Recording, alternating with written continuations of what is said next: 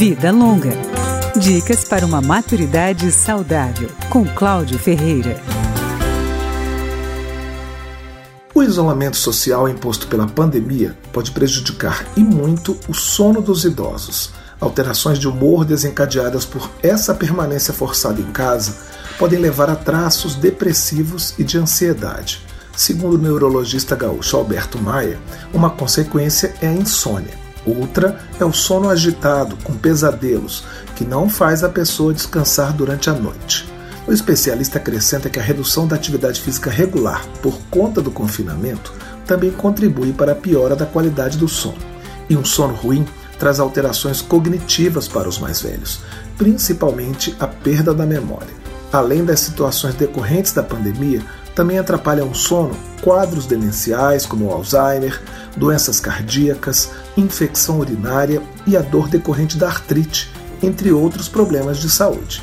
Por causa de tudo isso, o neurologista tem algumas recomendações para que os idosos melhorem a qualidade do sono neste período, como acompanhamento médico frequente para tratar de doenças crônicas e de dores, além do uso correto de medicamentos, evitando a automedicação.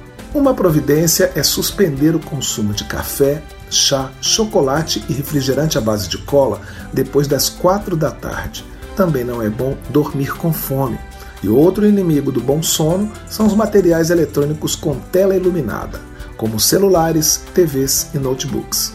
O especialista sugere que o idoso tenha uma rotina diária de sono. O quarto deve ser tranquilo, sem luz forte ou barulho.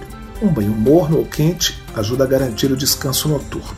E a cochilada da tarde não deve passar de uma hora para não atrapalhar o sono da noite.